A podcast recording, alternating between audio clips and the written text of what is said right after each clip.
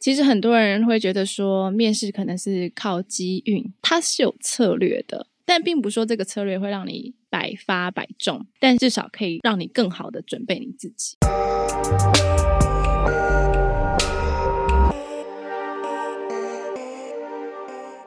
现在时间是十一月六号下午六点十二分。您现在收听的是深 V 一口气。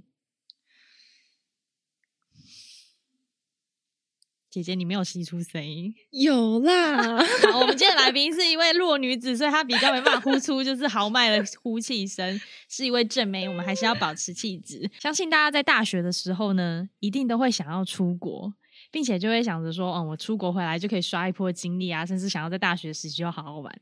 但是呢，就是这个但是，为什么大家很多人没办法完成这个梦想？因为大家都知道出国要花 money，要花钱，要花很多钱。但是你们知道吗？其实国家有一个政策是可以让大学生免费出国的。而今天我们的来宾 Tina，她就用了这个方案。在两年之内免费去的六个国家，也不能这么说啦，就是政府的公费，就是我们也有付 出一定的价值在的。对对，我们不是纯粹只是出去玩，我们有一定的任务在身，要这样说。那大家一定觉得很神秘，就是究竟这个 好康资讯到底是什么？但其实这不是什么什么抽奖活动的好康资讯，这才是有一些考核跟考试的。那我们今天就请我们今天的来宾。好啊，好啊，Hello，我是 Tina。然后其实谢谢 Rena 的邀请。那我先简单简单的自我介绍一下，嗯、我自己的经历呢是比较偏向海外的经验居多。那比较特别的是在大学的时候，就像刚才 Rena 提到的，嗯、呃，我有参加外交部国际大青年大使的计划，嗯、然后那时候我也刚好嗯、呃、有担。也担任了台湾的青年代表，然后参加了 APEC 的亚太经济合作会议，然后那时候也去了秘鲁。嗯，好，所以呃，其实基本上在两年那个国家，其实呃很，其实也很幸运啦。然后都有几次的机会当台湾的青年代表，然后出去跟其他青年做交流，然后甚至是推广一些台湾的文化，这样。哦，嗯，所以你这个。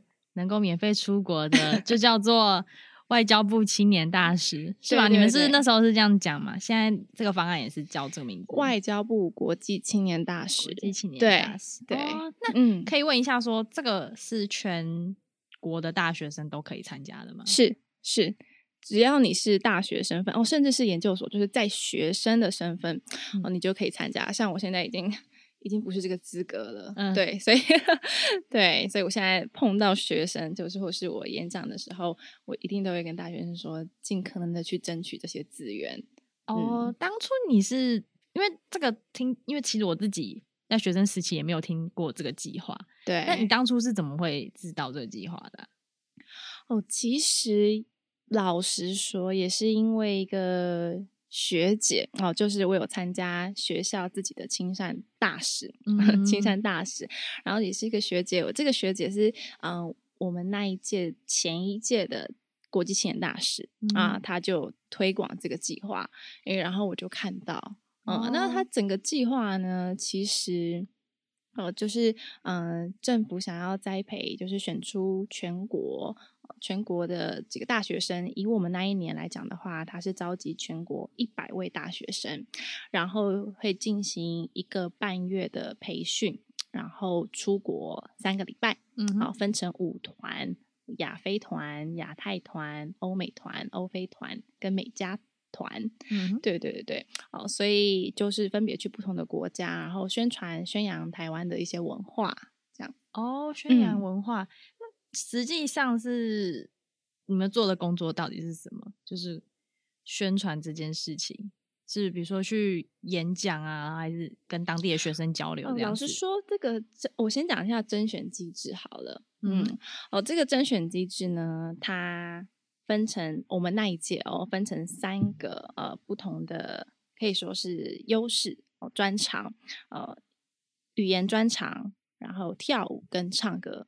哦，所以这一百个人里面就分了这三个部分哦。嗯、然后语言呢，哦、其实又分英文跟西班牙文，因为有去拉丁就是拉美国家，哦所以就有分西班牙文。所以其实那一年，我记得全国一百，就是他选一百位大学生嘛，然后其实三十二个人是英文专场的。哦、嗯，所以那时候的我，你知道，就是只会只有一张嘴，靠嘴，你是英文专场是不是？对，我就讲，因为你。其实你知道，你你会唱歌会跳舞，但是绝对比不过那些就是职业职业的人，对不对？有职业学校，没错没错。啊、嗯哦，那那你就你就只能英文，你也不会西班牙文嘛？对对对。哦、啊，那所以其实当时候压力蛮大的，因为他的机制哦，现在好多了，因为他当时候甄选是有三关哦，第一关比较。简单就是一些书面的资料、推荐函啊等等的。嗯、哦，第二关是面试，嗯，然后面试又分成那一天的面试又分成两个小关卡。哦、第一个关卡是五分钟的团体面，呃，五分钟的面试，个人面试，嗯，哦，但是是有我记得那时候有三个考官，哦，然后你要自我介绍啊，然后面试，然后跟一分半钟的宣介台湾。没有任何的题目，就是只宣介台湾，把台湾推出去，然后一分半钟。嗯，OK，哦，所以其实你总共出现在考官、面试官的面前六分半钟。嗯，那、嗯、再来第三阶段呢，就是开放网络投票。嗯、哦，那这个呢，网络投票只占十 percent，面试占九十 percent。哦，OK，所以其实。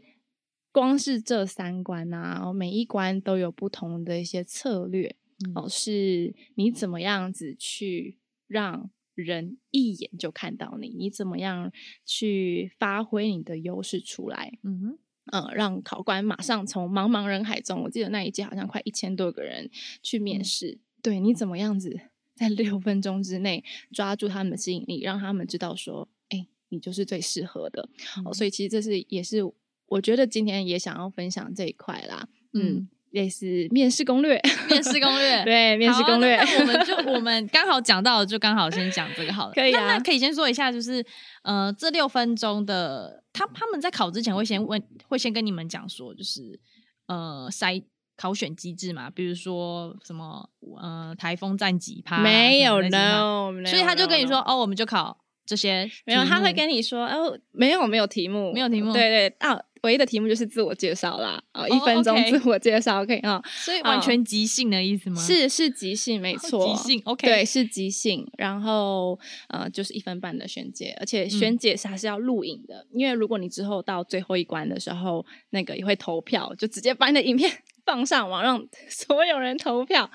对对，OK，哦，所以嗯，每一关你学到的一些经验跟能力。其实都不一样，但是其实都是这个在职场上对我帮助都蛮大的哦。比如说，呃，在呃那五分钟的面试啊，嗯、哼其实很多人会觉得说面试可能是靠机运，哦，这个考官就是可能不喜欢我的菜，对对对对，然后可能、嗯、哦刚好就嗯、呃、没有遇到赏识我的人这样子哦。嗯、其实他是有策略的，并不，嗯、但并不说这个策略会让你。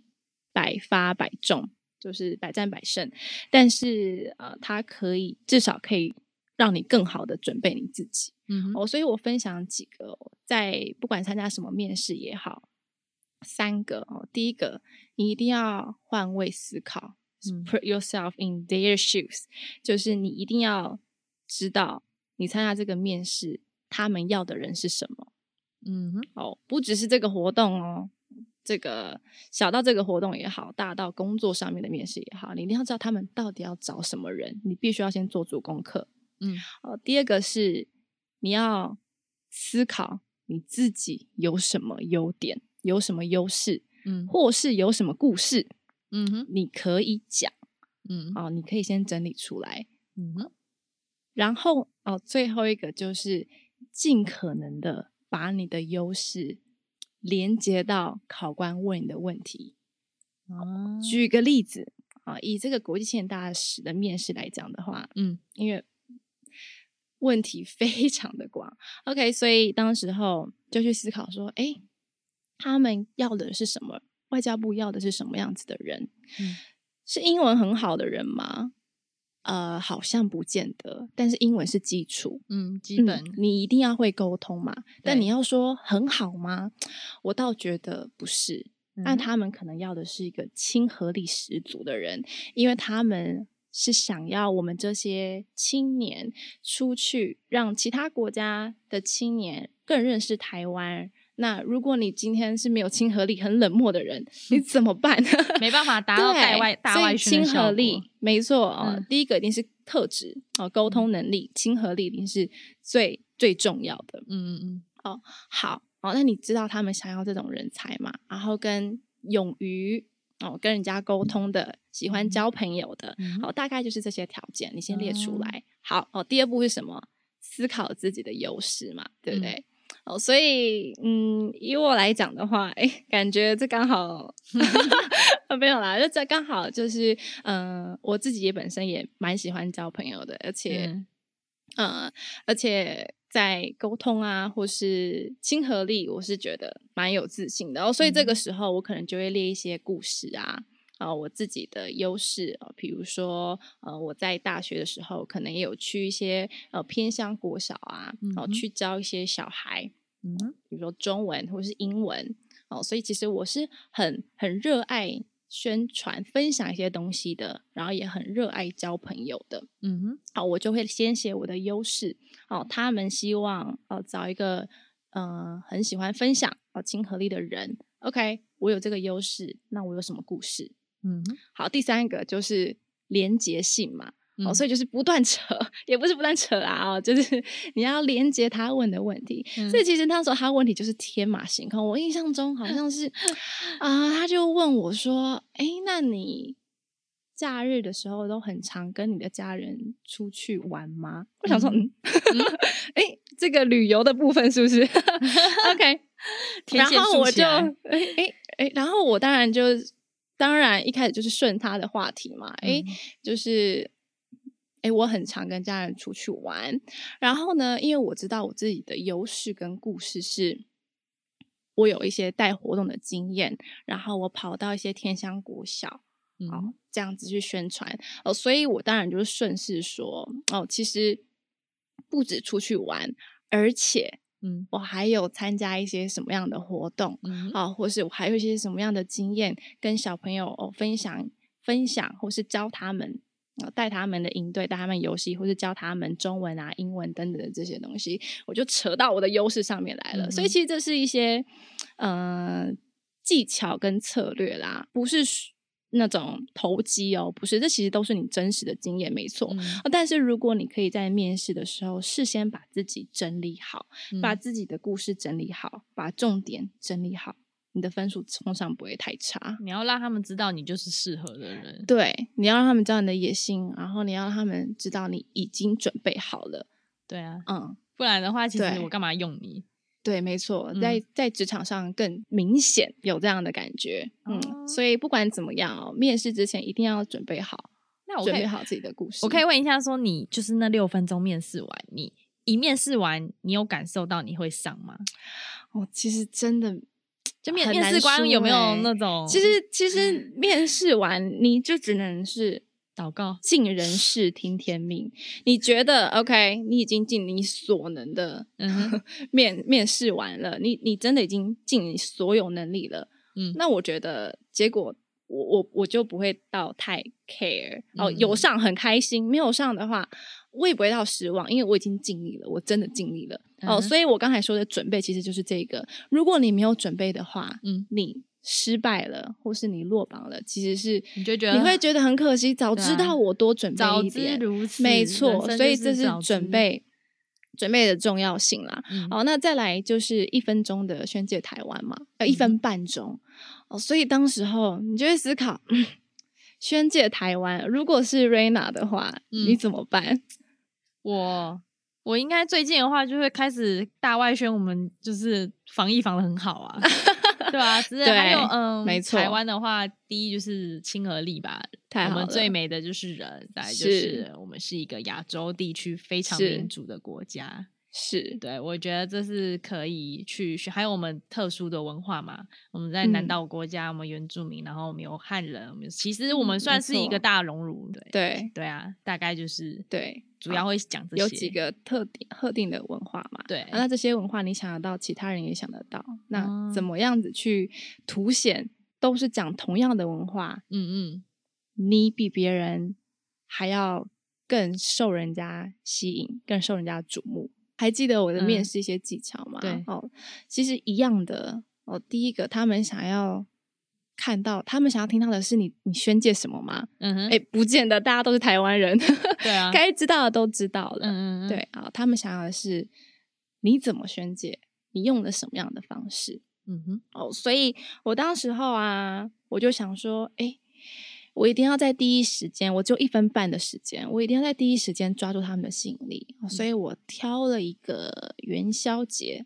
的文化，我要我要来介绍，哎，台湾有元宵节，然后呢，我们在元宵节都会怎么样？吃汤圆啊，长一岁啊，团圆呐、啊，然后猜灯谜啊，等等的。好，嗯、所以呢，我一开始就有一个 hook，我就。嗯就一个猜谜，就是一个很简单的冷笑话吧。我记得那时候是猜灯谜，让他们笑一下。哦，他花不到十秒，但是成功的就让这些考官哎头抬起来了，嗯、而且因为是冷笑话，嗯、哦，他就笑了一下，对不对？啊、哦，那当然，哦，中间会介绍一些元宵节的东西啊。哦，最后我的 conclusion 是回到一个团圆，嗯，哦，一个圆身上。哦，所以其实这些都是。有技巧的，有策略的，嗯、你要让你要让别人先注意到你，你才有机会把你的内容呃精彩内容传达给对方。嗯、如果没有人注意你啊、呃，或是比较没有受到大家的瞩目的话，就算你准备的内容再精彩哦、呃，再多精啊、呃，再扎实，其实也是很可惜的。嗯，对啊，了解。最后你就是顺利上，你可以说一下你是。一千名里面，他他只选了几名啊？一百啊，就是全国是一百哦。对对对对，所以十分之一的几率而已啊。哎，不是，而且语言专长啊，只有三十二个人，那真的 超级少，真的很恐怖。其实那时候当然压力很大啦，老实说，因为谁不会说英文，对不对？谁不会？有没 有？对啊，很多观众一定觉得说，我们今天的来宾可能是什么特殊身份？没有，他们他就是最 normal 的英文。大家都会英文吧？大家都会英文，所以不要说什么我们偏颇挑一些就是很高难度的人啊，没有，人家也是就是只有英文而已。问一下说，接下来你就是加入这个计划，那这个计划就是你们去了多久？去了哪些国家？然后大概做了哪些事情？这样子。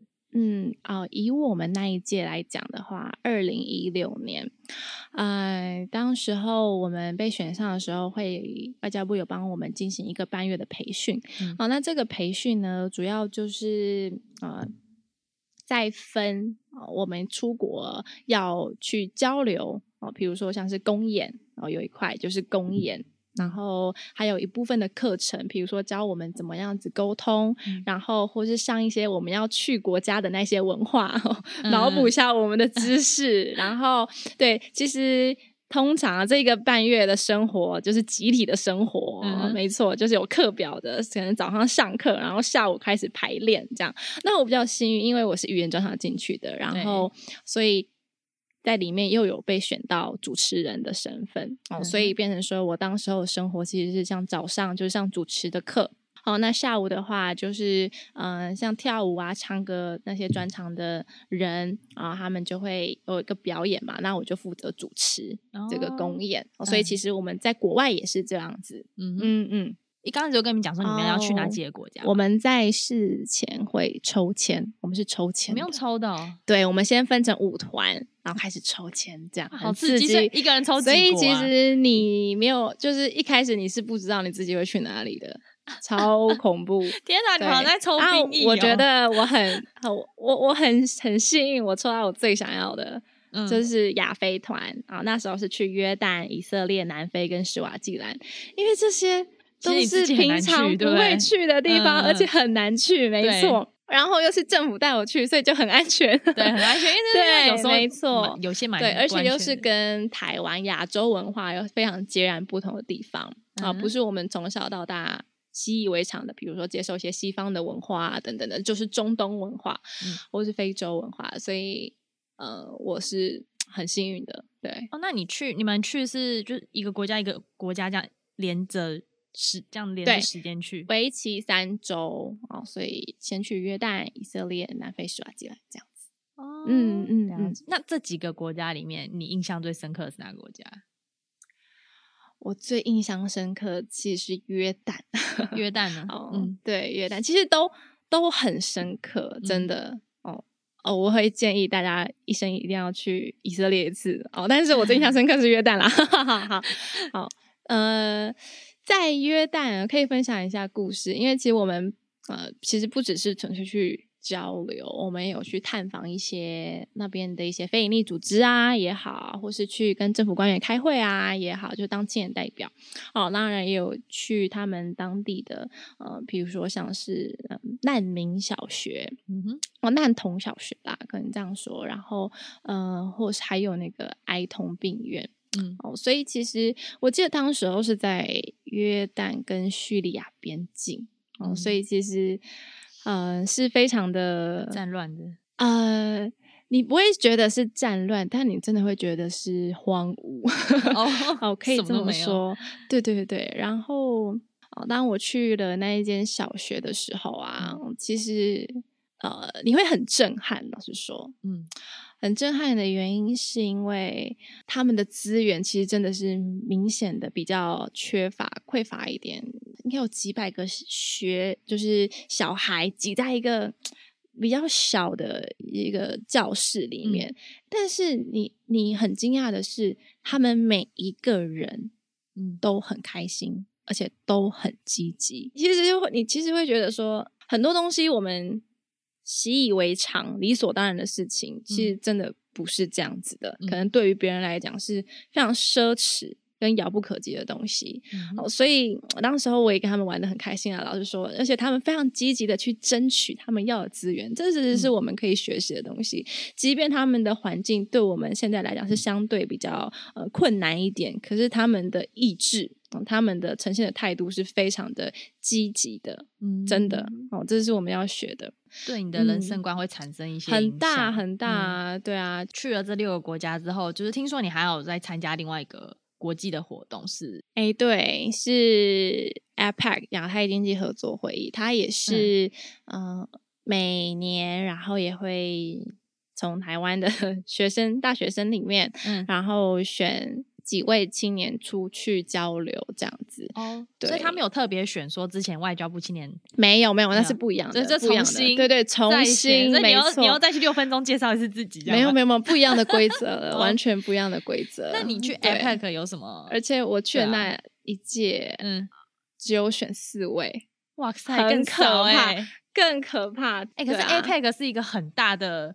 国际会议就是我只会从就是社会课本上面看到国际会议，对他的场合，个个都是去那边谈公事的人，没有人在跟你纯做交流啦那种，对，没有人，就是一定是有目的的谈公事啊，或进到那个会议厅的。嗯，有有有，我们也有嗯跟一些领导人，然后能提问啊，嗯，然后或者听他们的演讲啊，对，这是蛮蛮难得的经验啦。其实我们刚刚听了 Tina 很多经验，就是国际交流的经验。这些经历对于你后来出社会找工作有没有一些就是，呃，帮助一定是有的。但是有没有，有比如说你在选工作方面会有一些跟你之前比会有其他的选择这样子？嗯嗯、我其实我其实想要分享三点。嗯嗯，拓展视野是一个很抽象的词，对。但是你很可以很明显的，我当时很明显的知道。